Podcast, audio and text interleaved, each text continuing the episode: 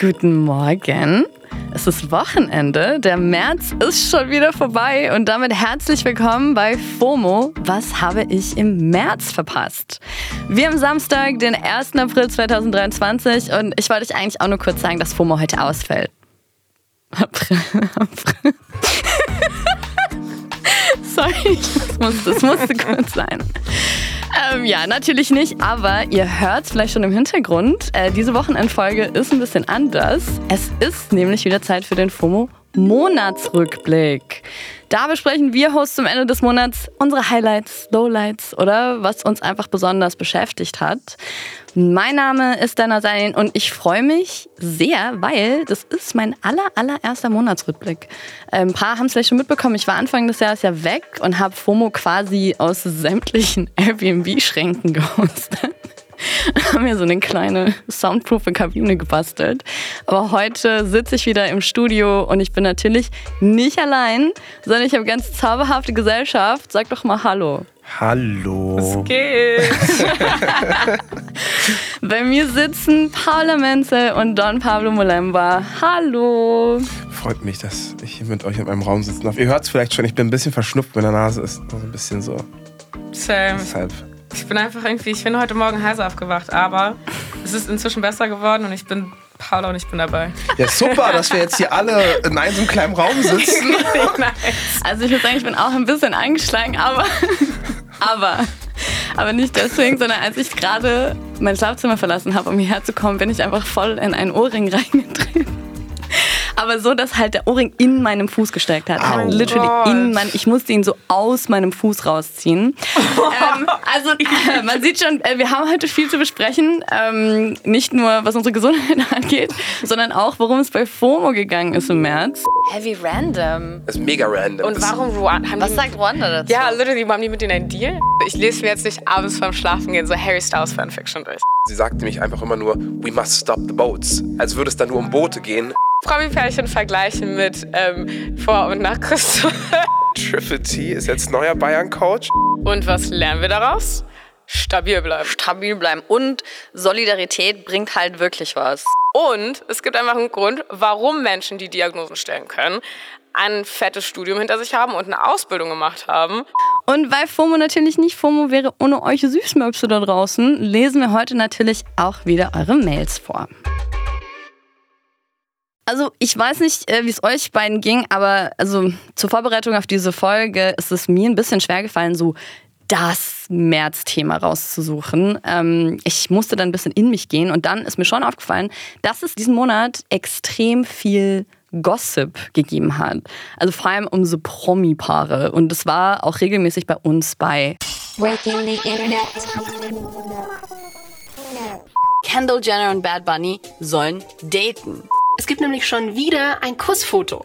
Dieses Mal von Trommelwirbel, Bad Bunny und Kendall Jenner. Also, okay, vielmehr ein Fast-Kussfoto. Aber das reicht schon dazu, dass das Internet komplett bonkers geht. Es ist nämlich ein Video aufgetaucht, auf dem man sehen kann, wie Harry und Emily, ja, rummachen. Es gibt Gerüchte, dass Avril Lavigne und, jetzt haltet euch bitte fest, Tiger zusammen sind. Das finde ich richtig. Das ist halt immer noch nicht verarbeitet. So random. Das ist so random. Das ist so random. Das ist so random. Unser Lieblings-Random-Couple, Avril Lavigne, Tiger, aber eben auch Hairstyles. Emily, Moment, Ratakowski. Also es ist auch neulich in einem Video rumgegangen, wo sie gesagt hat, dass das eigentlich auch falsch, aber sie sagt selber Ratakowski. Ähm, Kendall Jenner, Bad Bunny natürlich. Ähm, und ähm, ich will jetzt gar nicht über die Pärchen reden, ehrlich gesagt. Ich möchte eher darüber sprechen, wie ihr beiden so Themen eigentlich seht, weil ich habe das Gefühl, bei mir ringen immer so zwei Seiten. Einerseits bin ich halt mega Fan von diesen nicht unbedingt immer von den Leuten, um die es geht, aber ich bin halt irgendwie ja auch ein Mensch und ich konsumiere Medien und ich sehe das und ich bin dann irgendwie neugierig, so, oh mein Gott, irgendwelche Leute daten. Ähm, aber auf der anderen Seite denke ich mir halt so, okay, ich würde hier natürlich auch gerne über ein bisschen mehr Substanz sprechen und es kommt mir dann so ein bisschen so klatschpressemäßig vor. Oder, keine Ahnung, muss ich mich einfach entspannen und es passt schon. Naja, ich keine Ahnung, weißt du, ich sag's, wie es ist. Ich kann, ich bin jetzt persönlich in keinem Fandom so richtig drin und damit meine ich so, also wenn Fandom meine ich so, ich lese mir jetzt nicht abends beim Schlafen gehen so Harry Styles Fanfiction durch, ne? So eigentlich nicht. Das ist ein bisschen komisch konkret, aber Deviant alt. aber ich finde so Promi-Pornos teilweise schon irgendwie richtig relevant. Einfach weil so, weißt du, jeder redet darüber, jeder hat seinen Senf dazu zu geben, jeder weiß Bescheid. Und es gibt dann auch so, so Pärchen stehen dann für so eine bestimmte Zeit. Also so, das ist so wie so eine, wie so eine Zeitrechnung. Also ich will jetzt auch nicht Promi-Pärchen vergleichen mit ähm, vor und nach Christus.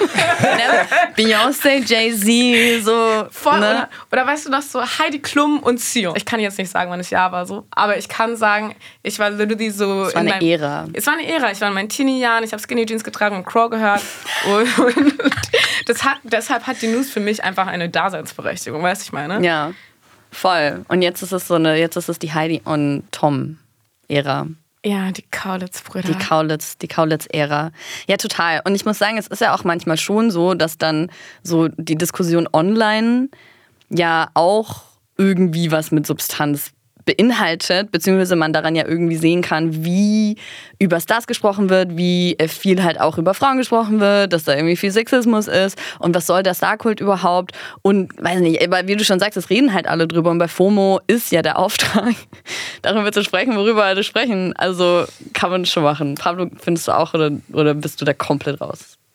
Nee, also ich finde es halt auch schon wichtig und richtig, dass wir bei FOMO drüber sprechen. Aber natürlich habe ich dann da jetzt, jetzt nicht so das große persönliche Interesse, welche Promis so daten, weil ich mir so dann denke, ja, bevor ich so mein ganzes Interesse auf das Datingleben von Prominenten fokussiere, erst, an, erst vor der eigenen Haustüre kehren. Ne? ähm, nee, aber ansonsten, wie du schon sagst, da kann man ja auch schon mal ganz gut so gesellschaftliche Debatten ableiten. Also äh, es gab ja so viele, boah, auch so schlimme Schlammschlachten zwischen Promis. Wenn man sich jetzt mal anschaut, so mit damals Justin Timberlake und Britney Spears, das war ja, Ja. war ja richtig mies. Der hat sogar noch einen Song über sie gemacht. Voll. So. Und Und das geht halt nie. Also Nee. so. Ähm, also deshalb finde ich es dahingehend schon irgendwie interessant, wenn man danach dann so, gerade wenn man dann irgendwie auf so zehn Jahre zurückblickt und sagt, ey, wie haben wir damals eigentlich über dieses Pärchen gesprochen, über wie haben wir über die einzelnen Personen gesprochen. Ähm, Und wie war die Berichterstattung und so? Ich meine, wisst ihr noch, so als nicht Harry Styles, sondern Prince Harry und Meghan Markle, weißt du, wie die Berichterstattung darüber war? Das hat schon eigentlich richtig, richtig gut gezeigt, wie rassistisch alle ähm, da unterwegs sind, ne? ja. Und ich finde es zeitversetzt ja auch immer irgendwie voll interessant, wenn dann eben ähm, Harry und Meghan später darüber sprechen oder jetzt ja auch gerade ähm, dieser Fall Britney Spears und Justin Timberlake Jahre später neu aufgerollt wird, weil man dann vielleicht doch irgendwie in der Gesellschaft ein bisschen vorangekommen ist, hoffentlich, maybe. Deswegen hat das ja schon alles irgendwo eine gesellschaftliche Relevanz und ich glaube, wenn wir ganz ehrlich zu uns sind, hat halt jeder, jede auch so einen kleinen Funken, so Celebrity-Gossip, Neugier. Alle außer Pablo. Pablo hat es nämlich gar nicht gefühlt. Was hast du denn heute mitgebracht? Gab es irgendein Thema, wo du sagst, ey, das war, das, das habe ich gefühlt im März? Ich mag auch schon Gossip, aber dann eher mehr so in der Welt des Fußballs kommen wir zu den großen Trennungen. Erstens, Mesut Özil verabschiedet sich von seiner Fußballkarriere.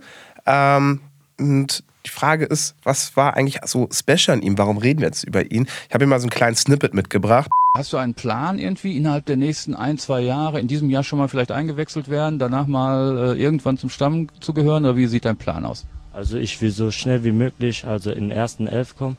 Aber ja, ich habe noch Zeit, bin noch jung. So, ja, das war äh, Mesut Özil. Da war noch ein ganz kleines Baby der Schalker Nachwuchsabteilung. Ähm, das war ein Interview von Schalke TV. Und ähm, dann, was in den nächsten 17 Jahren Profikarriere so folgte, das kann sich echt sehen lassen, weil Mesut Özil hat so ziemlich alles gewonnen, was man als Fußballprofi gewinnen möchte. Ich ziehe jetzt mal so, zähle jetzt mal so ein paar Beispiele auf. Mesut Özil, vielleicht könnt ihr euch noch an das nennt man das Sommermärchen? Doch, Sommermärchen 2014 erinnern, ähm, als, als Deutschland Weltmeister wurde und Mesut Özil da eigentlich ähm, jetzt schon ziemlich großen Anteil mit an diesem, Welt, an diesem Weltmeisterschaftspokal hatte. Ähm, der hat mit Real Madrid die spanische Meisterschaft gewonnen, mit dem FC Arsenal London auch den englischen Pokal gewonnen. Der wurde mehrfach zum Nationalspieler des Jahres ausgezeichnet und ja, hat einfach eine krasse Karriere.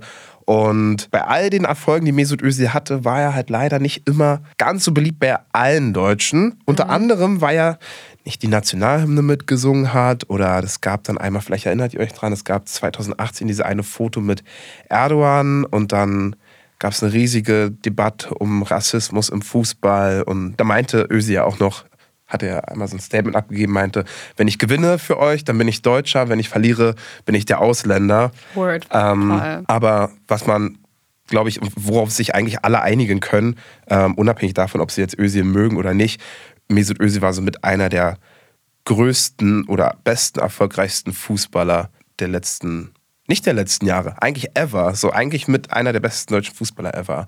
Und Ich glaube, es war auch der einzige, einer der einzigen Fußballspielernamen, die ich kenne. Aber ich habe schon noch das Gefühl, dass er halt, auch wenn man nicht an Fußball direkt jetzt mega interessiert ist, gab es immer so Debatten drumherum, auch eben mit diesem starken Quote oder eben der Nationalhymne und all diesen Sachen, dass er auch einfach übergreifend so aus dieser Fußballbubble raus äh, komplett ähm, relevant war. So. auf jeden Fall kann man, glaube ich, so festhalten, das ist eine Person, um die man sich sicherlich streiten kann, aber man kann halt nicht abstreiten, dass es halt einfach, dass der eine krasse Fußballkarriere abgelegt hat. Und deshalb, Mesut, jetzt hier von mir, falls du das hier zufällig hörst, Klar. danke und äh, schönen Ruhestand. Ähm, hoffe, vielleicht folgt ja noch irgendeine Trainerkarriere. I don't know. Jetzt kommen Modera wir- Moderator beim nächsten Sky Sport. oder so. Die zweite Trennung, es gab noch eine weitere. Ähm, und zwar haben letzte Woche Freitag haben sämtliche Newsportale schon gemeldet, der FC Bayern trennt sich von Nagelsmann. Julian Nagelsmann, das war der ehemalige Trainer vom FC Bayern München. Das haben alle Newsportale zwar gemeldet, aber der FC Bayern halt nicht selbst. So. Und während ganz Deutschland eigentlich schon Bescheid wusste, dass Jürgen Nagelsmann nicht mehr Trainer vom FC Bayern ist, haben die Spieler vom FC Bayern das natürlich auch als erstes übers Internet erfahren. Und da jetzt Zeit irgendwie Länderspielpause war und die Nationalmannschaft unterwegs war, gab es da auch natürlich Pressekonferenzen und da wurden die Bayern-Spieler aus der Nationalmannschaft wurden dann ähm, natürlich auf, auf, diese, auf diese Entlassung von Jürgen Nagelsmann angesprochen und das hat sich dann ungefähr so angehört. Es ist natürlich absolut verständlich, äh, dass das jetzt ein, ein heißes Thema ist. Ähm, auf der anderen Seite gab es jetzt von, vom Verein keine Bestätigung dafür und deswegen hoffe ich auch, dass ihr versteht, dass ich dazu auch nicht viel sagen kann und sagen werde. Also er hat jetzt quasi auf diese Frage quasi nichts geantwortet und er hat sich ziemlich gewaltig geschnitten, denn direkt am nächsten Tag gab es diese FC Bayern Pressekonferenz mit diesem jungen Mann und offensichtlich gab es da schon eine Entscheidung. Ich kann mich reinversetzen, ich kann es nachvollziehen, dass das für, für Julian im Moment äh, sich sehr, sehr, sehr bescheiden anfühlt. Ähm, es ist nicht meine Verantwortung und, äh, und, und, und deshalb erlaube ich mir dann auch äh, trotzdem positiv und mit voller Vorfreude den, den, den Job anzunehmen und so, so das, ähm, mehr, mehr kann ich dazu eigentlich auch nicht sagen, es mir nicht zusteht. Also den jungen Herrn, den ihr gerade gehört habt mit dem sehr sympathischen ähm, Dialekt, das war Bayerns neuer Cheftrainer Thomas Tuchel. Trainer, Thomas Tuchel. der Tugend, der tugendreiche Trainer Thomas Tuchel. Das hört sich so fake an. Das ist ein, ein Fake-Trainer. Ich glaube es, wenn ich sehe. Ja, also t- äh, nennen wir ihn jetzt einfach mal TT. Ähm, der ist jetzt, also TTT, Trainer- Trainer. Thomas. TTT ist jetzt halt Triple T. neuer Triple T. Triple T ist jetzt neuer. Bayern-Coach. Und warum waren jetzt eigentlich alle so geschockt von dieser News? Ähm, weil Jürgen Nagelsmann war halt so, gerade, ist gerade ziemlich erfolgreich gewesen mit dem FC Bayern. Die waren noch in jedem Wettbewerb drin, im DFB-Pokal, in der Champions League, haben da gerade Paris Saint-Germain geschlagen, sind in der Bundesliga Zweiter, ein Punkt hinter Dortmund. Und viele vermuten halt, dass das halt der Grund dafür ist, warum der halt gefeuert wurde. Dass sie halt einen Punkt hinter Dortmund in der Bundesliga sind. Und das zeigt halt so ein bisschen, wie hoch der FC Bayern in den letzten 10, 12 Jahren die Messlatte hochgelegt hat, weil Bayern hat einfach, ich glaube, die letzten, Carlos, weißt du das gerade? Ich glaube, Bayern hat die letzten zehn Jahre hintereinander die deutsche Meisterschaft gewonnen. Und das ist einfach dann die Messlatte für Nagelsmann extrem hochgelegt worden. Und wenn er dann einmal am kurz vor Saisonende nicht Erster ist, dann ist das natürlich auch schon mal ein Kündigungsgrund beim FC Bayern. Vielleicht müssen wir auch kurz Carlos, Carlos erklären, äh, für alle, die hier nicht im Raum sitzen. Carlos ist unser, unser Fact-Checker heute. Der sitzt da ganz gemütlich. Der Einzige, der heute nicht schwarz anhat. Memo nicht bekommen. Ähm, aber wir haben ihn trotzdem lieb. Also damit liegen wir nicht falsch, wenn wir sagen, dass die haben mindestens zehnmal hintereinander die deutsche Meisterschaft gewonnen. Ähm, und das zeigt halt so ein bisschen, wie hoch irgendwie der FC Bayern halt so diese Messlatte für die deutsche Meisterschaft gelegt hat. Und wenn da jetzt einmal kurz vor Saisonende der FC Bayern nicht Erster ist, ja, dann wären auch schon mal gut ein paar Köpfe rollen. No pressure at all. Ja, also das war so die große Fußballtrennung in Fußball Deutschland. Es gab noch eine dritte Trennung im Fußball und zwar in UK. Anfang des Monats gab es ein riesen Chaos bei der BBC, weil da quasi eine komplette Sendung in sich zusammengefallen ist. Hört selbst, das hatten wir auch bei FOMO. Die Sendung heißt Match of the Day. Das ist quasi das britische Äquivalent zu unserer Sportschau. Und da gibt's jede Woche die Zusammenfassungen von allen Premier League-Spielen. Im Anschluss diskutiert der Moderator Gary Lineker dann zusammen mit ExpertInnen die Spiele. Gary Lineker ist ehemaliger Fußballprofi und moderiert die Show seit 1999. Also der ist ein Urgestein. Und dann ist das passiert. Letzten Samstag gab es allerdings keine ausführlichen Analysen und Gespräche mit ExpertInnen. Die Sendung lief auch nur 20 statt der üblichen 90 Minuten ohne ExpertInnen oder KommentatorInnen und vor allem ohne Moderator. Lineker wurde nämlich suspendiert und zwar, weil er auf Twitter einen politischen Take rausgehauen hat. Also ich übersetze ihn jetzt einfach mal oder ich lese ihn jetzt hier einfach mal übersetzt vor. Ähm, es ging um die britische Asylpolitik. Da meint er, ähm, also hat er so ein bisschen der konservativen Regierung ein bisschen widersprochen und meinte, es, gab, es gibt keinen großen Zulauf. Wir nehmen weit weniger Flüchtlinge auf als andere große europäische Länder. Dies ist nur eine unermesslich grausame Politik, die sich an die Schwächsten richtet in einer Sprache, die der von Deutschland in den 30er Jahren nicht unähnlich ist. Also erstmal so ein krasser ähm, NS-Zeit-Vergleich. Ähm, da wurde er auch für gerügt. Ich glaube, hier ist ganz wichtig zu sagen, also irgendwie den Kontext irgendwie zu erwähnen. Und zwar ähm, hat die britische Regierung ihr, ihr Asylrecht und ihre Migrationspolitik krass verschärft. Die haben letztes Jahr so ein Gesetz eingeführt, dass wenn Menschen illegal nach UK einwandern und nicht in ihre Herkunftsländer abgeschoben werden können, weil die als nicht sicher gelten, dann werden die einfach nach Ruanda abgeschoben. Unabhängig Was? davon, unabhängig davon, ob die was mit Ruanda zu tun haben, Heavy random. ist mega random. Und ist, warum Ruanda? Was die, sagt Ruanda dazu? Ja, haben die mit denen einen Deal? Ja, also Ruanda hat mit UK einen Deal und wenn jetzt Menschen, die illegal quasi nach UK einreisen, aber nicht in ihre Herkunftsländer abgeschoben werden können, weil sie unsicher sind, werden die nach Ruanda abgeschoben. Wow. Und das finde ich halt so insane. Und das meinte auch dieser Gary Lineker einfach mit dieser gesamten Asylpolitik, dass Menschen Ja. halt wie Ware, wie, Ja. wie, wie, wie Objekte behandelt werden, gar nicht mehr wie Menschen. Und das zeigt sich auch darin, dass diese britische Innenministerin, Suella Braverman, die sagt auch, sagt auch nie, wir müssen die Menschen stoppen, die hierher kommen. Sie sagt nämlich einfach immer nur, we must stop the boats. Als würde es dann nur um Ja. Boote gehen Ja, und ja. nicht um Menschen, die auf den Booten sind. Krass. Und das ist halt Das schon. ist aber auch so eine Strategy, so habe ich das Gefühl immer. Halt so enthumanisieren. Ja, genau. entmenschlichen. Entmenschlichen. Und zu dieser neuen Asylpolitik in UK äh, verlinken wir euch natürlich weiterführende Infos in den Show Notes. Was danach passiert ist, Lineker wurde dann aufgefordert, sich zu entschuldigen, den Tweet zu entfernen. Hat er nicht gemacht und deshalb hat die BBC ihn dann halt vorläufig suspendiert, weil die BBC ist halt ein öffentlich-rechtlicher Sender und hat dann halt ein Problem damit, wenn ModeratorInnen irgendwie in parteipolitischen Fragen Stellung beziehen. Wobei man halt, das halt zur Debatte steht, wie parteipolitisch das ist, zu sagen, man sollte Menschen wie Menschen behandeln. Aber das nur Side Note. Ja, das war dann auch die Kritik von vielen Leuten an die BBC. Ähm, aber ja, jedenfalls war Lineker dann erstmal suspendiert und die BBC hat versucht, für diese britische Sportschau irgendwie einen Ersatz zu finden. Problem war nur für die BBC, dass sich alle ErsatzmoderatorInnen mit Lineker solidarisiert haben. Die haben gesagt, nee, wir machen da nicht mit, haben wir keinen Bock drauf. Ähm, ähm, wir springen da nicht ein und deshalb lief die Sendung komplett ohne Moderation. Geil, ey, das Sowas feier ich. Ja, das feier. Oh mein Gott. Ja. Das wird mir richtig warm Props. Props an die UK-ModeratorInnen da draußen. Ja, die BBC hat dann halt nachgegeben, Lineker ist jetzt wieder Moderator. Wie der Konflikt gelöst wurde, ist nicht so richtig klar, weil es irgendwie nie eine richtige Entschuldigung von Lineker gab. Der Tweet existiert noch und die BBC hat halt auch nie eine richtige Entschuldigung oder ein Statement dazu noch abgegeben. Und deshalb, Case closed. Und was lernen wir daraus? Stabil bleiben. Stabil bleiben. Und Solidarität bringt halt wirklich was.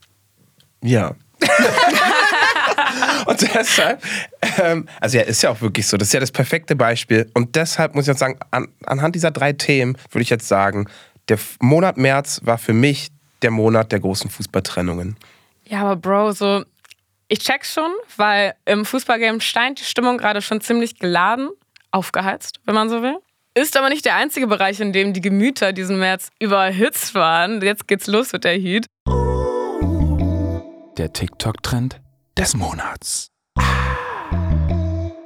Besonders wenn Leute irgendwelche Heilversprechen bezüglich mentaler Erkrankungen geben oder ähm, ganz einfache Tipps und Tricks äußern, so und so werdet ihr eure ja, psychische Erkrankung wieder los, werde ich sehr, sehr wütend. Okay, Leute, das war ja die Psychologin und TikTok-Creatorin Ramia Gottschalk aus unserer Samstagsfolge. Und ich sag's, wie es ist. Seit der Recherche bin ich bei sowas auch richtig mad. Ähm, Ja, ich fühl's. Da ging es halt darum, dass so auf TikTok gerade Selbstdiagnosen am Trenden sind und so ziemlich jede Gefühlslage als Zeichen einer psychischen Störung gedeutet wird. Ist euch das auch schon aufgefallen? Voll. Also ich finde vor allem auch sowas so, nicht nur, nicht nur ähm, Erkrankungen, aber ja doch, eigentlich ja auch so Persönlichkeitsstörungen. Super, super viel. So Borderline oder Narzissmus halt wahnsinnig viel. So, are you dating a narcissist oder Voll. sowas. Voll. Ja, es wird halt so ein bisschen, also dadurch, dass so, ich finde, so ganz vielen Leuten wird es jetzt halt so via TikTok diagnostiziert oder selbst diagnostiziert und dadurch wird es halt so krass verharmlost für Leute, die es halt wirklich haben, so. Exactly. Also so was da auch vor allem einfach untergeht, ist so dieses, es gibt einen dicken Unterschied zwischen Diagnose und Symptom, da muss man einfach unterscheiden. Und es gibt einfach einen Grund, warum Menschen, die Diagnosen stellen können, ein fettes Studium hinter sich haben und eine Ausbildung gemacht haben und nicht nur einen TikTok-Account besitzen. so, there's literally a difference. Ähm, und es fällt mir auch schwer, es ist mir voll schwer gefallen bei der Folge so nicht salty zu sein, Ja. weil je mehr ich mir das so, je mehr ich die mit Ramia da gesprochen hatte, ist mir auch aufgefallen, wie gefährlich die Folgen von solchen Selbstdiagnosen sind. Weißt du, so Fehldiagnosen, Selbststigmatisierung oder einfach Fake Facts verbreiten. Das geht absolut nicht klar. Voll. Also es ist ja schon krass, dass, wie du schon sagst, dass überhaupt Leute denken, oh, ich kann jetzt einfach auf TikTok irgendwas erzählen und dann Leute das ja sehen. Also man sagt ja immer, das beste Beispiel ist ja auch, man sagt doch auch immer, du sollst nicht deine Symptome googeln, Dr. Google, weil dann wirst du einfach immer das Schlimmste annehmen und dann macht man sich halt auch einfach selber so krass fertig, wie du schon meintest, irgendwie so, dass du dann Selbstdiagnose, aber dass man sich selber dann halt auch irgendwie so fertig macht. Oder der All-Time-Classic halt auf den Feeds, du räumst dein Zimmer nicht auf oder prokrastinierst oder machst deine Steuererklärung nicht. Oh, du musst ADHS haben. Und in meiner Recherche gab es halt dazu eine Studie, die bei mir richtig hängen geblieben ist. Und zwar hat sich die Studie mit Content speziell zu ADHS auf TikTok ähm, beschäftigt. Und ich teste euch beide jetzt mal. Erratet mal, wie viel Prozent des ADHS-TikTok-Content Trash ist. Okay, äh, das war in der Samstagsfolge, gell? Also ich weiß es nicht mehr ganz genau, aber also ich würde ja sagen, das meiste, der meiste Content. Ja, Ich habe gehofft, dass du jetzt irgendwie so eine Prozentzahl sagst, wie so Ja. 48. 90 Prozent. Ne, okay, vielleicht nicht, aber 80. Ich hätte jetzt gesagt 80. Also ich glaube niemandem. Okay, du glaubst 80 Ich sag Prozent von den 80%. Infos sind einfach Falschinfos, ja. Ja. Okay, ich glaube, das war 80 Prozent der Videos, die dort gemacht werden, ja schon so Trash sind. Ich würde nicht sagen, ach, das ist schon ein bisschen weniger. Was sagst du? Sag eine, hau raus jetzt. Hau eine Prozentzahl raus. Leg dich fest. 78. Mann, Leute, so, ich hasse das irgendwie, weil die Prozentzahl ist viel tiefer. so. Und das So, hört jetzt- jetzt ist der Effekt das, weg. Literally, das hört sich jetzt nicht mehr so krass an, aber eigentlich ist es eine krasse Zahl. Die Zahl ist 50 und 50 ist auch schon heftig. Das ist einfach mal die Jedes Hälfte. zweite Video. Jedes zweite Video und genau diesen Gedankengang hatte ich dann halt auch in meinem Kopf so. Und das Ding ist einfach, dass nach der Folge mir die ganze Zeit auf TikTok irgendein ADS-Content reingespielt worden ist. Weil du das, weil du die Videos zur Recherche angeschaut hattest. Oder? Literally, Ja. einfach. Also es war auch irgendwo klar, dass es passieren würde, weil der Algorithmus mich jetzt da ein einordnet. Aber das ist ja auch absolut nicht ohne, weißt du, das beeinflusst einen ja auch. Ja, wenn du die ganze Zeit gesagt bekommst, so, du könntest ADHS haben, weil bla bla bla. Tust du das auch? Du hast bestimmt ADHS und das ist ja eben keine lustige Diagnose. Also das Mhm. ist ja eine ernstzunehmende Geschichte für die Leute, die das haben. Absolut. Und irgendwie würde ich mir aber auch wünschen, dass bei den lieben HörerInnen, die sich die Folge reingezogen haben, ähm, natürlich, dass jetzt nicht so radikal ist, dass sie jedes zweite Video als Bullshit abstempeln, aber dass da vielleicht schon so ein bisschen, dass man ein bisschen aufmerksamer ist, was so Mental Health Content auf den Socials angeht, ähm, weil da einfach echt viel mit dranhängt, was ich jetzt persönlich irgendwie gar nicht gedacht hätte am, im Vorhinein. Und es haben sich, Leute, oh mein Gott, wisst ihr was? Es haben sich richtig viele Hörer zu der Folge gemeldet. Was uns natürlich alle voll gefreut hat in der FOMO-Redaktion. War gut. Einmal yay. Und eine Nachricht kam aus der Spotify-App von Mara. Ich lese sie mal vor. Hallo, ihr habt als psychologischen Begriff in unserer Alltagssprache toxisch genannt. Allerdings wird dieser Begriff in der Psychologie gar nicht verwendet und ist rein umgangssprachlich. Das behaupten wir nämlich in der Folge. Und sie hat literally recht. Also sie hat absolut recht. Okay, also toxisch ist kein psychologischer Begriff, sondern das, weil, also man, das sagt ja jeder. So, Mhm. du bist toxisch, diese Beziehung ist toxisch. Ähm, und das ist einfach erfunden. Ja, also es ist. Es kommt aus der Umgangssprache und das finde ich irgendwie heftig daran. Dankeschön, Mara, an dieser Stelle, Ja. dass du uns darauf hingedeutet hast, weil ich habe toxisch einfach schon internalisiert als so, als Toxic Traits, weißt Ja. du? Dieses Ja, ganze voll, Ding, voll. ist so für mich eins zu eins ähm, Hobbypsychologie Ja. in den Social Media. Toxisch, Gaslighting, das sind ja auch irgendwie so Sachen, die man dann einfach annimmt und irgendwie, also ich, können wir vielleicht auch kurz fact-checken, ähm, Carlos, ist Gaslighting was Reales oder ja, ist das, ist das ein Begriff, der in der Psychologie verwendet wird oder ist das, haben sich das auch Leute ausgedacht, um sich gegenseitig zu beschimpfen? Aber ich meine, auch wenn es kein Begriff aus der Psychologie ist, so verschiebt sich die Bedeutung, also es existiert ja. So, Ja. Es ist, Gaslighting ist ein Ding, Ja, so ja. Leute zweifeln an ihrer eigenen Meinung oder Wahrnehmung sozusagen, weil jemand die so basically so manipuliert, würde ich jetzt behaupten, ist die Bedeutung. Und abgesehen davon, wenn es jetzt nicht psychologisch ist, bedeutet ja trotzdem, dass Gaslighten, also dass die Bedeutung sich durch dieses inflationäre Benutzen des Wortes Verschiebt. komplett verschiebt. Dann ist Voll. plötzlich alles Gaslighten. Carlos, Carlos hat doch gerade Daumen hoch gegeben. Also es ist Gaslighting auch. wird seit den 60ern wohl schon umgangssprachlich und als psychologischer Fachbegriff. Okay, es ist beides. Yes. Wow. Umgangssprachlich und als psychologischer Faktor. Und das sind halt, das ist ja auch irgendwo dann das Problem. Also auf der einen Seite, dass, dass das so inflationär benutzt wird, dass es, dass das die Gewichtung weggibt. Aber ich meine, wie Pablo ja schon gesagt hat, das nimmt auch einfach total das Gewicht weg für Leute, die das halt wirklich haben, weil irgendwie hat es dann jeder und alle denken, ah, okay, das ist jetzt halt einfach so ein Modeding. Voll. Finde ich auch. Ich finde, deswegen ist das für mich auf jeden Fall eins der Topics, die den März komplett geprägt haben, weil es ist auch so eine Sache, so wenn du es siehst, dann kannst du es nicht anziehen. So, wenn ich jetzt mein Safe. TikTok angucke, wenn ich mein Instagram angucke und immer irgendwas zu Mental Health kommt, denke ich mir so, Ramia, you was right. Aber vielleicht kann man auch generell festhalten, dass wir einfach so mit so Infos, Bildern, Facts in Anführungsstrichen einfach so ein bisschen vorsichtiger umgehen, wenn wir die im Internet lesen, weil vieles ja doch auch fake ist. Ich weiß nicht, ihr habt doch sicherlich auch diese ganzen AI-Bilder gesehen. Mhm. Dieser Papst in so Pufferjacke. ich habe auch so Markus Söder in Pufferjacke oder gefeiert, so aber- Donald Trump irgendwie so in so Gel-Outfit, wie er irgendwie so seine Gefängniszelle War nicht säubert. erst. Nee. Ja, aber mit Vorsicht genießen ist auf jeden Fall einer der, der Main-Punkte, die wir, glaube ich, aus solchen Sachen mitnehmen sollten. Und genau diesen Punkt hat literally auch eine Hörerin gemacht. Pablo, hast du was vorzulesen? Mhm. Hallo liebes FOMO-Team. Ich bin vermutlich nicht eure Zielgruppe, höre euch aber trotzdem gern. Oh, wir sind, es sind alle willkommen. Danke, fürs- danke fürs Hören. Lächelnder Smiley. da ich selbst keinen TikTok-Account habe, fand ich die Folge über den Trend zu Selbstdiagnosen etc. sehr interessant. Ich habe eine 23-jährige Tochter, die im Alter von knapp fünf Jahren mit ADS diagnostiziert wurde und viele Jahre Ritalin genommen hat, es heute auch noch gezielt einsetzt. Vor 18 Jahren war eine ADHS-Diagnose allerdings noch ein Stigma. Insbesondere für Eltern, die nicht in der Lage zu sein scheinen, ihr Kind richtig zu erziehen etc. Man kennt's ja. Von daher finde ich das aktuelle Sichtbarmachen sehr gut. Allerdings, ähnlich wie mit dem Outing zur Depression von Thorsten Sträter und später Kurt Krömer, geht das dann fließend über in ein Ach, du hast das jetzt auch. Ist wohl eine Modeerscheinung. Was ich eigentlich sagen möchte, ich freue mich über jedes Sichtbarmachen, Information verbreiten von stigmatisierenden Themen, finde aber den Nebeneffekt des, das hat ja jetzt jeder, nur weil viele sich trauen, es öffentlich zu machen, sehr schade. Und kann dann auch wiederum zur Verharmlosung bzw. nicht ernst genommen werden führen, wodurch sich tatsächlich diagnostizierte Menschen eher wieder unsichtbar machen. Viele Grüße und sorry für meine Schachtelsätze und sonstiges Durcheinander liegt vermutlich an meinem selbstdiagnostizierten ADHS. Daniela. Cute. Danke, Daniela. Danke, Daniela, für diese Mail. Finde ich auf jeden Fall voll spannend. Also die beiden Punkte, die sie aufmacht. Mhm. Und also erstens, wie sweet ist es bitte, dass wir quasi machen, dass Eltern verstehen, was auf den Socials ihrer Kinder so abgeht.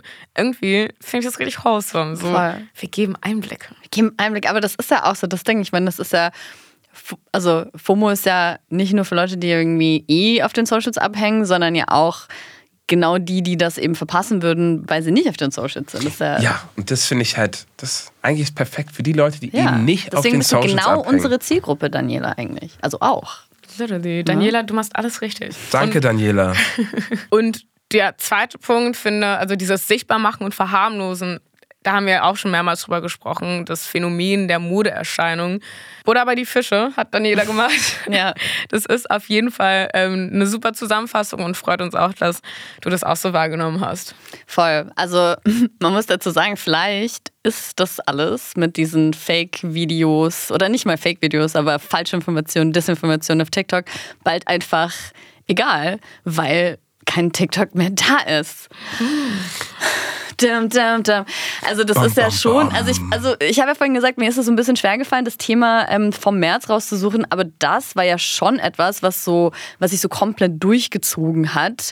TikTok versus USA ja eigentlich. Ähm, ich kann ja noch mal kurz alle alle mit reinnehmen. Ende Februar wurde TikTok ja schon auf Diensthandeln von äh, Mitarbeitenden in der Regierung verboten. Also Regierungen in der EU, USA, aber auch Neuseeland, Kanada. Das äh, macht gerade so die Runde. Und dann kam ja auch dieser Prozess zwischen TikTok und den USA, ob TikTok dort darüber hinaus eben auch komplett verboten werden soll. Und das Problem an der Sache ist eben, dass TikTok ein chinesisches Unternehmen ist. Die USA haben den Verdacht, dass China TikTok für Spionagezwecke missbraucht. Ihr wisst bestimmt noch, was da abging. NutzerInnen geben auf TikTok ja bekanntlich ziemlich viele Daten von sich preis und diese liegen quasi in China. Denn die chinesische Regierung ist auch noch bei der TikTok-Mutter ByteDance mit eingestiegen. Und da gibt's halt einiges an Concern. Deswegen debattieren Politiker in den USA jetzt schon seit längerem über ein Verbot und der CEO von TikTok wurde sogar vor den Kongress geladen. Ähm, darüber hattest du ja äh, in deiner Folge gesprochen, Paula. Und es ist ähm, auch alles nicht spurlos an TikTok vorbeigegangen. Äh, Sie haben die Community-Richtlinien angepasst und das hast du da nämlich auch noch erzählt. Und noch zufälligerweise hat der TikTok-Chef sich gestern gefühlt das erste Mal auf der Plattform selbst gezeigt und ein Video hochgeladen, in dem er sich bei 150 Millionen AmerikanerInnen bedankt, die die Plattform nutzen. Hört am besten mal selbst rein. I'm super excited to announce that more than 150 million Americans are on TikTok. That's almost half of the US coming to TikTok. Man muss sich das ja mal vorstellen. Also er sagt ja, dass die Hälfte, die Hälfte der amerikanischen Bevölkerung TikTok nutzt. Das ist so krass. Das ist so krass. Also, und jetzt Ja. mache ich auch, Paul hat vorhin auch Ratespiel gemacht, jetzt mache ich auch mal. Was glaubt ihr denn, wie viel ist es in Deutschland? Mm, Ich, also, ich habe irgendwie direkt so im Kopf, dass Deutschland so ein altes Land ist.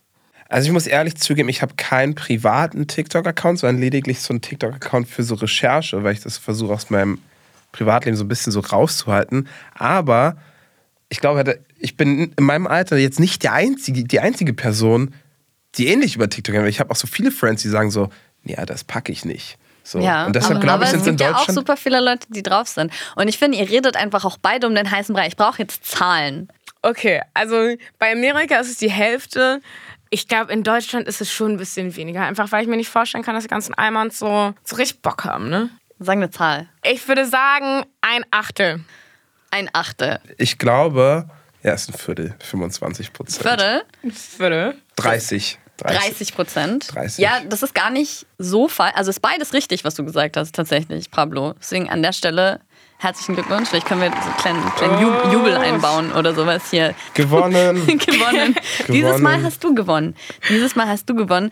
Es ist nämlich von äh, all den, von allen Leuten, die Internet nutzen, sind es tatsächlich 30 Prozent, aber von der, auf die Bevölkerung gesehen sind es knapp 23 Prozent. Also nicht ganz ein Viertel, aber war jetzt auch nicht ganz falsch. Und ich finde, es ist schon, wenn man sich das so anguckt, also ein Viertel der Bevölkerung, die Hälfte der Bevölkerung sind auf TikTok. Wenn das, wenn das jetzt in den USA durchgeht, dann hätte das ja schon krasse Folgen für die Plattform. Also jetzt mal unabhängig davon auch, ob dann andere nachziehen mit dem Verbot, sondern auch, weil einfach so viele NutzerInnen und CreatorInnen würden ja wegfallen. Ich glaube aber auch so, der TikTok-Chef, der muss ja dann anders nervös gewesen sein vor diesem. Ja, ich glaube, intern geht das ganz schön ab bei denen. Also das merkt man jetzt nicht. Und man muss jetzt natürlich der Vollständigkeit halber dazu sagen, es gibt jetzt auch noch keine konkrete, endgültige Entscheidung. Aber trotzdem will ich gerade nicht in der Haut von TikTok USA stecken oder den Leuten, die da arbeiten. Ich glaube, da sitzen da gerade auf heißen Kohlen.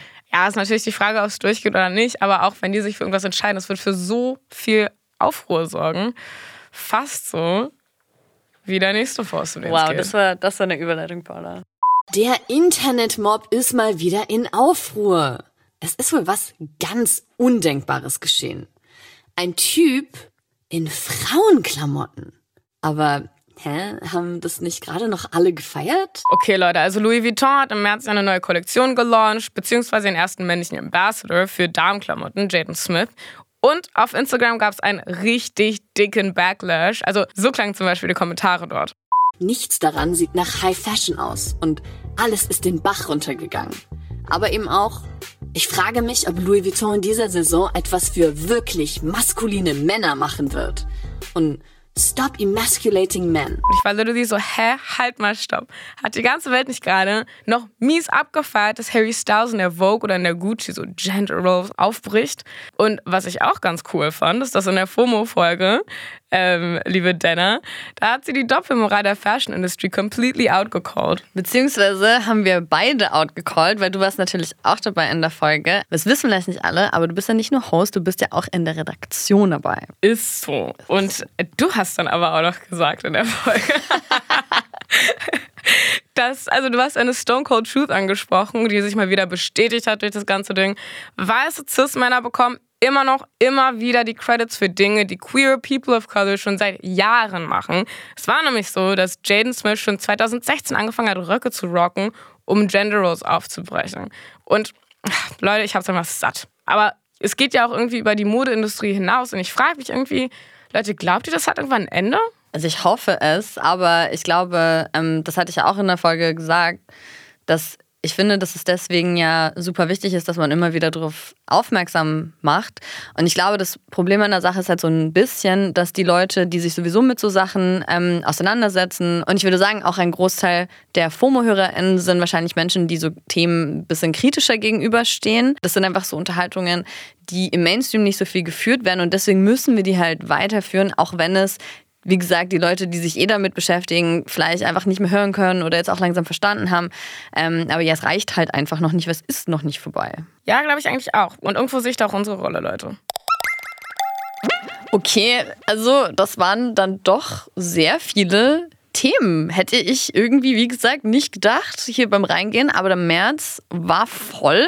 Ich würde jetzt aber trotzdem gerne noch mal kurz äh, an euch geben, so was gab es für Themen, die noch so relevant waren, die euch noch so mitnehmen? Der große Volksentscheid, das große basisdemokratische Happening, was jetzt stattgefunden hat am letzten Wochenende. Wir hören einfach mal kurz rein in, das war deine Folge, Dana. Berlin wird wohl erstmal nicht klimaneutral. BerlinerInnen durften gestern in einem Volksentscheid darüber abstimmen, ob die Stadt schon 2030 klimaneutral werden soll. Also, dass dann ab 2030 eben nur so viel Treibhausgase ausgestoßen werden, wie auch auf natürlichem Wege wieder aufgenommen werden können. Zum Beispiel durch Wälder oder Moore. Aber der Volksentscheid ist leider krachend gescheitert. Ja, wie ihr gerade gehört habt, der Volksentscheid ist halt krachend gescheitert. Also, es gab zwar mehr Ja-Stimmen als Nein-Stimmen, 442.000 Ja-Stimmen, 423.000 Nein-Stimmen. Aber für diesen Volksentscheid zur Gesetzänderung hätten es mehr als 600.000 Ja-Stimmen gebraucht. Ja, also dieser Volksentscheid ist halt schon krass gescheitert. Also vor allem krass, dass halt diese Wahlbeteiligung so niedrig war und dass es halt fast so viele Nein-Stimmen wie Ja-Stimmen gab. Ja, ist das ganze Vorhaben jetzt eigentlich beendet? Also was geht denn mit den Leuten aus der Initiative jetzt? Ja, das habe ich mich natürlich auch gefragt. Und das haben wir jetzt auch ähm, dann auch direkt eine der InitiatorInnen des Volksentscheids gefragt, Jess Davis von Klimaneustadt Berlin. Wir werden auf gar keinen Fall aufhören. Unser Kampf ist damit nicht beendet. Es geht definitiv weiter. Wir werden uns weiterhin für Klimagerechtigkeit einsetzen. Okay, und was heißt das jetzt konkret? Das habe ich Jess auch noch gefragt, wie es eigentlich weitergeht.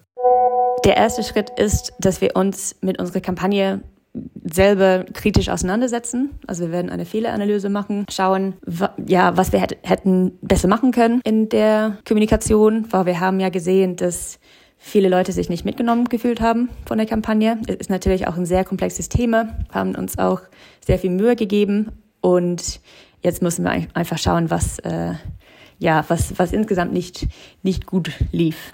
Also das ist Schritt eins. Okay, so viel zu Schritt eins Und dann? Dann werden wir schauen, wo es für uns als nächstes hingeht als Gruppe. Das heißt Plan B, das würde von anderen zivilgesellschaftlichen AkteurInnen in Berlin entwickelt.